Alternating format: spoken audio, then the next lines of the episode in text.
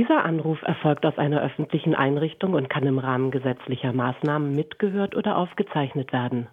Ja, einen schönen guten Abend, Emma und Conny und alle an den Hörern, an den, die Hörerinnen und Hörer da draußen. Hallo Thomas, schön, dass du anrufst und heute wieder dabei bist. Schön, dich zu hören. Ich freue mich auch, dass ich wieder dabei sein darf.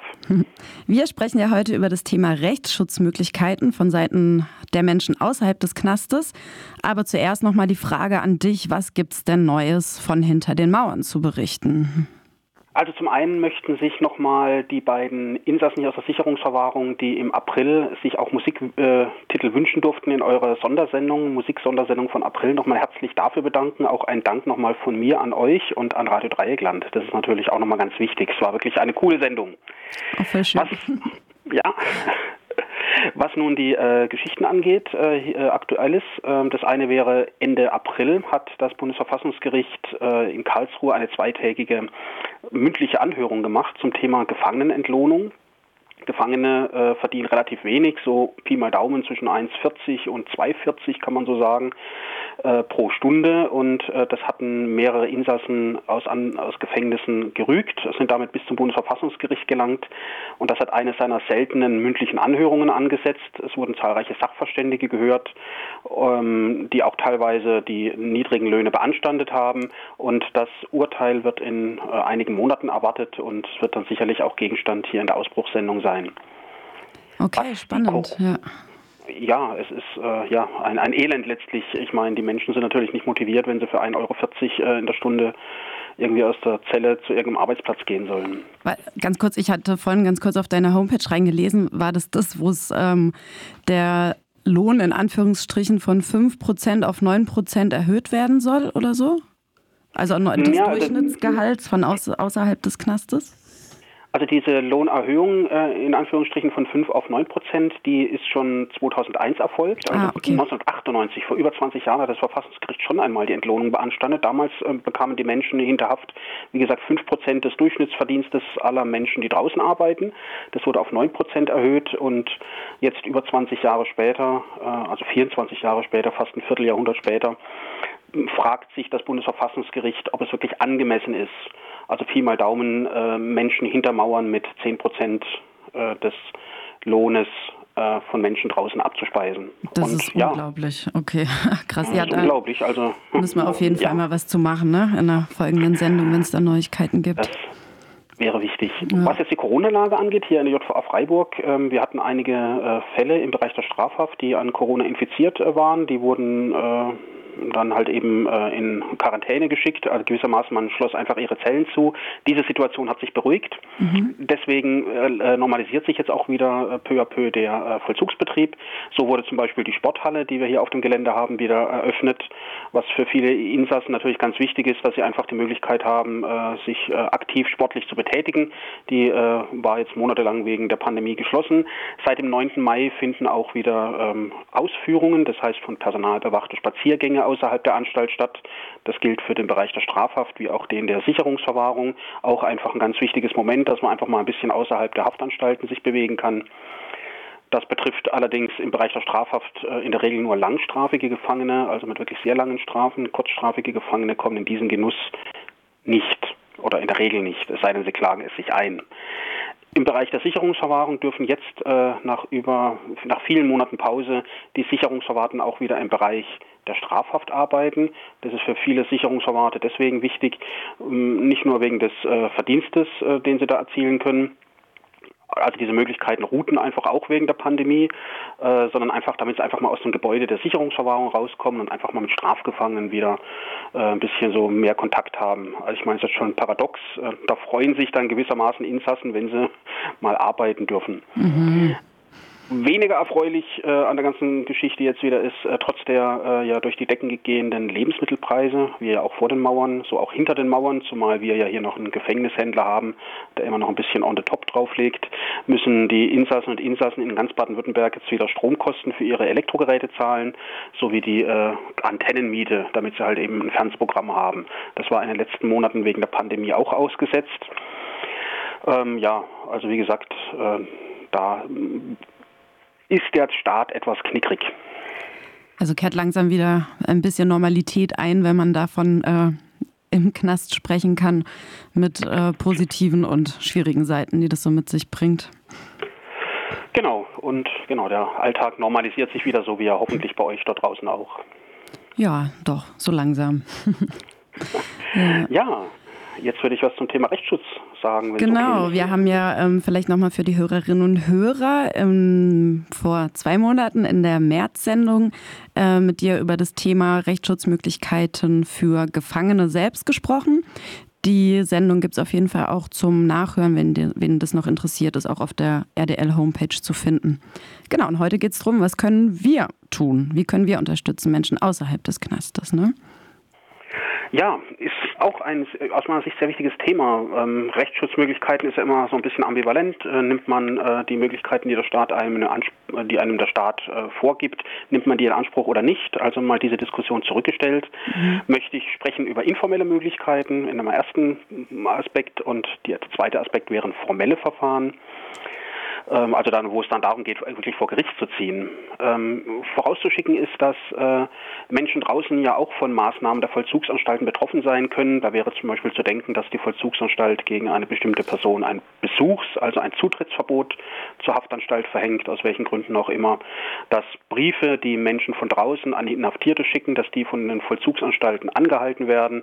Das wären so zwei klassische Beispiele. Und da äh, sind nicht nur die äh, Inhaftierten berechtigt, sich dagegen zu wehren, sondern auch die Menschen draußen, weil diese Menschen draußen ja auch in ihrer freien Entfaltung, in ihrer Möglichkeit mit Inhaftierten zu kommunizieren, ja auch dann beschränkt sind und dann im Sinne dieses, in der Vorstellung dieses Staates ja auch in ihren Rechten betroffen sind. Also ganz lebenspraktisch, was natürlich für die, für die Gefangenen einfach wegfällt, weil sie die Möglichkeiten nicht haben, aber die Menschen draußen haben diese Möglichkeiten, wären einfach ganz lebenspraktisch E-Mails zu schicken oder anzurufen, und zwar entweder bei einzelnen Bediensteten in der Vollzugsanstalt, also Vollzugsleiterin, Vollzugsleiter, Psychologinnen, Psychologen, Sozialdienst, bis hin zum Anstaltsleiter, also einfach wirklich telefonisch oder per E-Mail äh, vorstellig zu werden.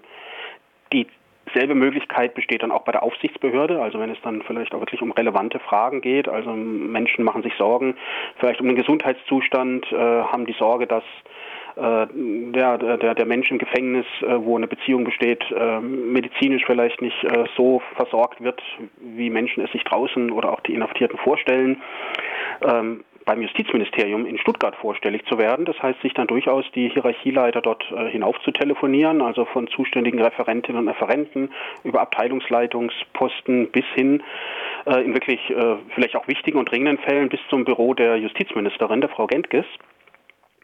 Das mutet vielleicht mal ein bisschen äh, sonderbar am Anfang an, aber wenn Menschen von draußen einen inhaftierten Menschen dann mit solchen Sachen supporten, dann bleibt das nicht ganz ohne Wirkung im Justizapparat, weil wenn dann Vollzugsanstalten sich rechtfertigen müssen gegenüber der vorgesetzten Behörde, warum da Menschen vorstellig werden, dann kann das manchmal tatsächlich äh, positive Folgen nach sich ziehen. Mhm. Neben diesen E-Mails und Anrufen gibt es natürlich ganz klassisch auch äh, schriftliche Möglichkeiten. Das heißt, die Menschen draußen können sich genauso an den Landtag, an den Petitionsausschuss wenden oder an die Bürgerbeauftragte, die auch am Landtag in Stuttgart angesiedelt ist und dort einfach äh, ein bestimmtes konkretes Problem schildern und dann halt eben nachdrücklich um Abhilfe äh, bitten oder fordern, um es noch freundlicher, äh, etwas unfreundlicher zu formulieren. Und nicht zu vergessen auch äh, Presse ist auch eine informelle Möglichkeit. Also ähm, die, Baden, die Badische Zeitung hier berichtet durchaus hin und wieder kritisch äh, über den äh, Strafvollzug hier in der JVA. Ich erinnere mich vor einigen Jahren, da gab es einen Suizid im Bereich der Strafhaft eines jungen Mannes. Die Mutter des äh, Toten hat dann Herrn Rechtsanwalt Glate beauftragt und der hat dann äh, mit der Badischen Zeitung es geschafft, dass die Badische Zeitung eben diesen Suizid aufgegriffen hat. Inwiefern das dann langfristig etwas ändert, sei dahingestellt. Aber Presse ist immer gut wir denken natürlich auch noch an Radio Dreieckland. Also wenn Menschen da äh, auf Missstände hinweisen, da besteht auch immer noch ein offenes Ohr, vermute ich. Ja, das wären so dieser, dieser Aspekt dieser oder dieser, dieser Punkt dieser informellen Möglichkeiten. Mhm. Also nicht, der ist nicht geregelt. Das heißt, da gibt es keine Formvorschriften, die man bedenken muss, keine Fristen. Also da braucht sich Mensch draußen überhaupt gar keine Sorgen machen, äh, irgendwas falsch zu machen, sondern gewissermaßen einfach drauf losschreiben oder drauf los anrufen. Ja, jetzt würde ich noch zum, zum Schluss etwas zu den formellen Verfahren sagen. Das wäre der Antrag auf gerichtliche Entscheidung. Das heißt, wie gesagt, am Anfang, wenn ein Brief zum Beispiel angehalten wird, den ein Mensch an, äh, draußen an einen Inhaftierten geschrieben hat, und bekommt dann Nachricht, hallo, der Brief ist angehalten worden, dann kann diese Person draußen auch äh, an die zuständige Strafvollstreckungskammer, das wäre hier in Freiburg das Landgericht Freiburg, schreiben und äh, bemängeln, dass äh, aus Sicht des Menschen draußen zu Unrecht äh, zum Beispiel dieser Brief angehalten wurde oder dass ein Besuchsverbot zu Unrecht äh, angeordnet wurde. Und dann, äh, da sind natürlich dann gewisse Fristen äh, zu beachten. Also innerhalb von zwei Wochen, nachdem dieses Ereignis einem bekannt gemacht wurde schriftlich, muss man dagegen dann halt eben vor Gericht ziehen. Damit sind aber auch keine großen Kosten verbunden. Das heißt, man braucht keine Rechtsanwälte oder keinen Rechtsanwalt. Da reicht ein einfacher Brief. Und wenn das Verfahren dann doch äh, ungünstig ausgehen sollte, das heißt die Person draußen verliert, dann sind da ungefähr so 40 Euro, also 35 Euro sind es äh, an Gerichtskosten fällig. Das ist also auch jetzt keine, keine Summe, wo Menschen dann arm werden würden ja, hoffe ich, wenn sie äh, das Verfahren verlieren würden. Aber auch das ist einfach auch ganz wichtig, dass auch diese Möglichkeit im, im Blick bleibt. Zumal, ähm, vielleicht hören diese Sendung auch manchmal Leute, die Menschen haben, die in der forensischen Psychiatrie in Emmendingen äh, einsitzen.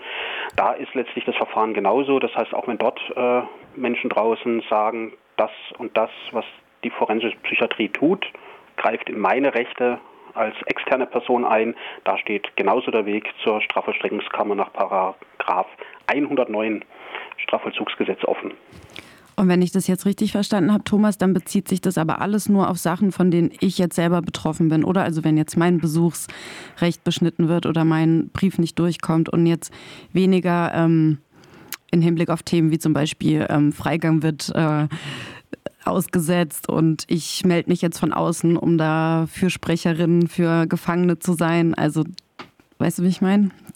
Ja, klar, mhm. ja, genau. Also die formellen Verfahren, da muss ich wirklich ganz konkret äh, selber in meiner Rechtssphäre gewissermaßen verletzt sein oder mhm. muss auch mhm. geltend machen, in meiner konkreten Rechtssphäre verletzt zu sein. Das lässt sich halt eben, wie gesagt, an diesem Briefbeispiel und an diesem Besuchsbeispiel besonders gut deutlich machen. Was die informellen Möglichkeiten, also den ersten Teil angeht, da bin ich äh, völlig frei. Da muss ich eine persönliche Betroffenheit überhaupt nicht äh, geltend machen. Da reicht es also wirklich, dass ich sage, ich möchte einfach dieses Anliegen dieses inhaftierten Menschen supporten und damit unterstützen und äh, bei irgendwelchen Stellen in der Vollzugsanstalt oder in der äh, höheren Hierarchie im Justizministerium einfach darauf hinweisen, da und da läuft aus meiner Sicht was falsch und da sollte jetzt mal endlich gehandelt werden. Und da ist bei diesen informellen Verfahren, deswegen sind sie auch informell, äh, ist da keine persönliche Betroffenheit möglich, äh, notwendig für die Menschen draußen. Okay. Da reicht einfach der gute Wunsch und der gute Wille, Menschen zu supporten. Super. Ähm, und sag mal, weil es mich interessiert und weil ich es, glaube ich, wichtig finde, ähm, du hast jetzt gesagt, es kann positive Folgen haben. Gibt es auch irgendwie negative Folgen, die das haben könnte, dass man zum Beispiel jetzt dann als Gefangener noch mehr auf dem Kicker ist von der Gefängnisleitung oder von Bediensteten oder sowas und man dann eher ja, am Ende blöder dasteht als vorher? Also gibt es da irgendwas, was man noch bedenken sollte? Oder also ich meine, sinnvoll wäre natürlich, sich, äh, im, wenn man in Kontakt ist mit den Behörden, äh, allzu direkter Beleidigungen und äh, irgendwelcher Bedrohungen zu enthalten, also sich einfach normal auszudrücken es gibt auch unter Inhaftierten immer wieder die Sorge, wenn sie sich gegen irgendeines Missstandes beschweren, dass sie dann äh, auf den Kieker der Vollzugsanstalten landen. Da gibt es viele Berichte aus den 70ern und 80ern und da war das mit Sicherheit sehr weit verbreitet. Aber nach meiner persönlichen Erfahrung, und ich gelte auch durchaus als recht beschwerdefreudig oder war es äh, viele Jahre lang, ähm, ist das heutzutage in dieser Form nicht mehr so. Vor allem, wenn dann Menschen von draußen dann auch noch sich des Anliegens annehmen, dann reagiert die Justiz äh, aus meiner Erfahrung eher noch ein bisschen zurückhaltend, weil natürlich sie immer damit rechnen müssen, dass dann weitere Unterstützung von außen erfolgt. Und äh, deswegen also einfach würde ich mir keine Sorgen machen. Okay, gut zu wissen. Gut. ja, perfekt. Ja. Ähm, ja. vielen Dank, Thomas, für die Ausführung. Ähm, ist, glaube ich, sehr wichtig für einige Hörerinnen und Hörer. Ähm, genau, worüber sprechen wir im nächsten Monat? Im nächsten Monat, äh, oder Entschuldigung. Nee, nee, ich, ich, ich habe es gerade nicht auf dem Schirm. Genau, im nächsten Monat soll es um die Frage der Entlassung aus der Haft gehen. Ja, ein ganz wichtiges Thema. Jetzt haben wir ja gerade gesprochen über Menschen, die in Haft sind und das nächste Mal soll es um die Frage gehen, wie ist das Prozedere, wenn Menschen aus der Haft entlassen werden wollen oder sollen. Spannend. Okay, freuen wir uns auch schon drauf, da von dir zuzuhören. Okay, dann würde ich sagen, wir machen weiter mit ein bisschen Musik. Und äh, dir, Thomas, noch einen ganz, ganz schönen Abend und guten Start morgen in die nächste Woche. Und dann ja. hören wir uns wieder in einem Monat. Bis in einem Monat und euch noch eine gute Sendung. Vielen Dank. Bye, bye. Danke auch. Tschüss, bye.